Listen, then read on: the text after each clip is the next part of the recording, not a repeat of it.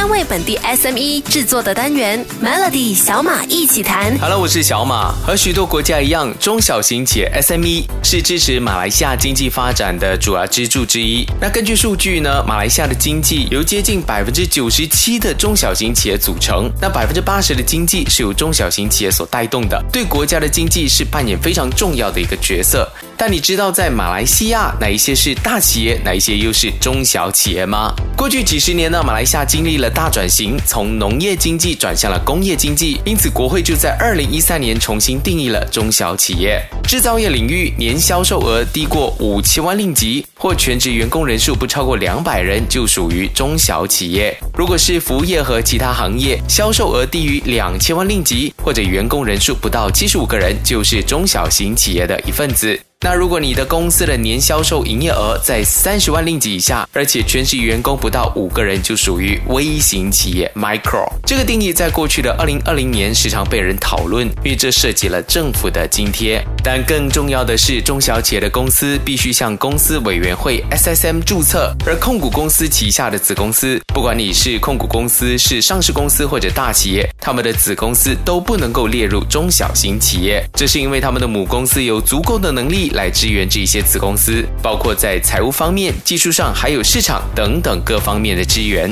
下一集的小马一起谈，来问问你知道 SSM 底下的 sandra amber hat LLP 和 Sole Proprietorship 的差别吗？锁定 Melody。好了，我是小马。在马来西亚，除非是一些商业注册局豁免注册的生意以外，如果你要做生意，一定要在有关的单位注册。那这一个单位呢，就是我们口中常常提到的 SSM。它的马来文全写叫做 Suruhanjaya Syarikat Malaysia，马来西亚公司委员会。根据商业注册法令，任何人或者公司，只要你做生意连续超过三十天的时间，不管是不是通过传统的管道，有没有实体店，即使是网络生意，都必须要向公司委员会 SSM 来进行商业注册。在马来西亚，主要有三种类型的注册生意模式，分别就是有公司 s e n d i r a n Berhad、有限合伙企业 LLP，还有独资或者合伙生意，也就是 Sole Proprietorship 或者 Partnership。今天就要跟你说一说这几个生意模式。是的不同哦。一般人如果想要开始做生意，不管是小型创业或者是新的中小型企业，都是选择独资或是合伙生意，就是 sole proprietor 或者 partnership，因为他们是最便宜的选择，而且业务相对简单。而 s a n d i r a n Berhad 至少需要一名董事，还有至少一名股东。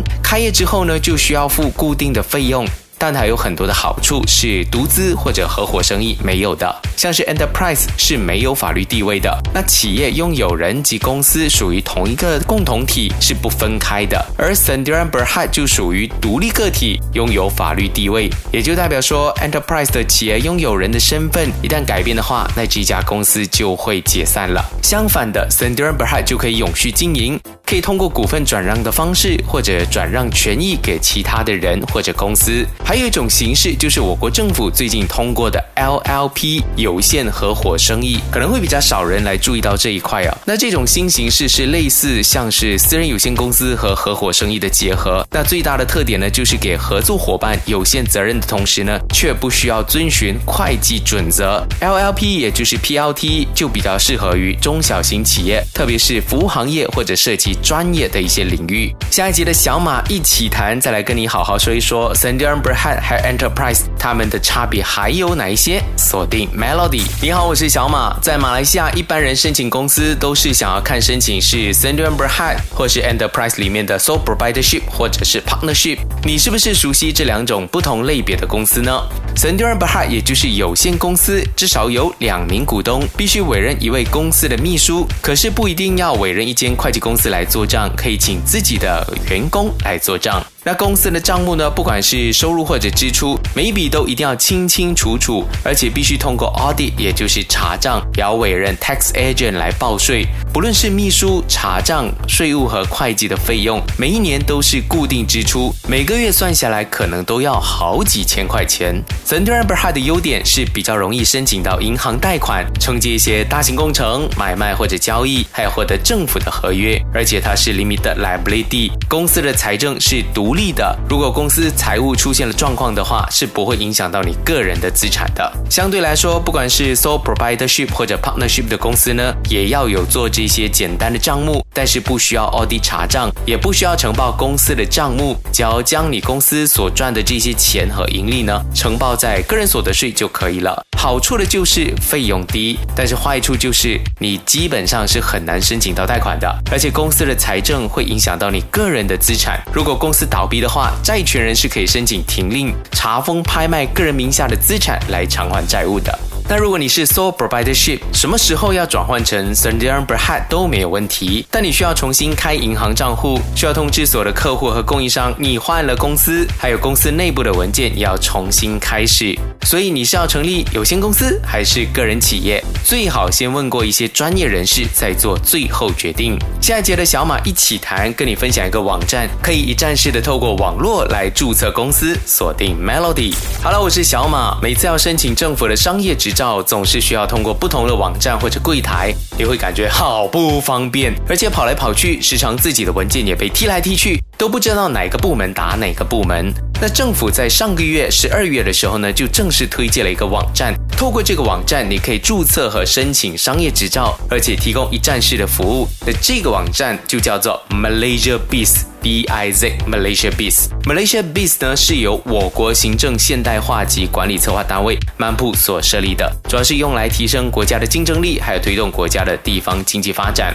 Malaysia Biz 呢结合了十七个政府机构的线上系统。希望这样呢，能够改善公共服务领域，帮助国家迈向数码政府。最重要的一点就是让做生意的朋友能够在同一个网站里面享有所有的服务。像是 Malaysia Biz 主要提供商业注册、申请商业执照和购买商业资料的服务。你可以通过 Malaysia Biz 申请的商业注册还真的不少，包括建筑、土地测量、工程师、SSM 这些都可以。至于可以通过 Malaysia Biz 申请的商业执照，就包括了印。印刷执照、爆裂物品进口执照、烟花进口执照、商业借贷执照、当铺执照、售卖可可执照，还有各个市议会的小贩执照等等。想要使用 Malaysia Biz 申请商业注册或者商业执照，你可以浏览 malaysiabiz.gov.my，接着选择 DAFTA Account Malaysia Biz 来注册一个用户户口，再接着你可以选择自己想要申请的执照，跟着指示完成申请就可以了。我国的中小型企业，二零一九年在 GDP 国内生产总值。贡献了百分之三十八点九，比起二零一八年增加了零点六个百分点。预计在未来几年内呢，将达到百分之四十五到百分之五十。所以我们要一起加加油了。今年已经是二零二一年了，到底二零二一年中小企业需要注意什么？有什么政策是你不能够错过的呢？锁定下一集的 Melody 小马一起谈。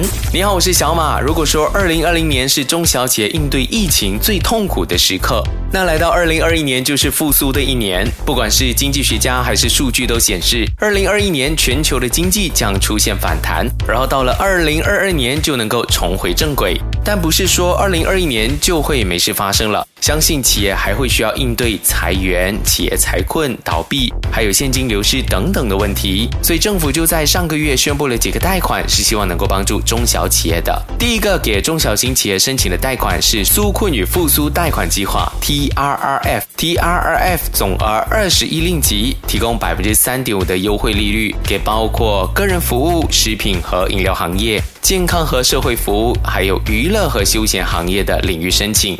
那如果你是微型企业的话呢，最高可以借到七万五千令吉；如果是中小型企业的贷款数额，顶线是五十万令吉，贷款的利息再重复一次是百分之三点五。但要注意的是，如果你之前曾经获得过中小型企业特别援助担保贷款 （SRF）、旅游业融资振兴配套 （PTF），还有中小型企业融资振兴配套 （PSF） 的企业，就暂时不能够申请 TRRF 了，因为你之前拿过了。那第二项贷。贷款是微型企业贷款计划 （MEF），这项贷款就适合像是我这样的 freelancer 自由业者，在数码平台创业的工作人士，或者是有参与 i 的 GAT 计划的人申请。企业可以最高贷款五万令吉，利息就要看情况而定了。我觉得做生意的商家不要每次都刻意忽略，或是觉得抱持一种“哎呀，政府的东西不好的”，或者是都很难申请的这种心态，应该尝试去看看。毕竟公司的税务你都缴了嘛，个人所得税。你也缴了，如果什么都不做的话就放弃，我觉得真的很可惜。想要收听到更多中小企业的资讯，记得锁定 Melody 的小马一起谈。Melody 小马一起谈，早上十点首播，傍晚六点重播，用两分钟的时间，每天抓住一个新的变化。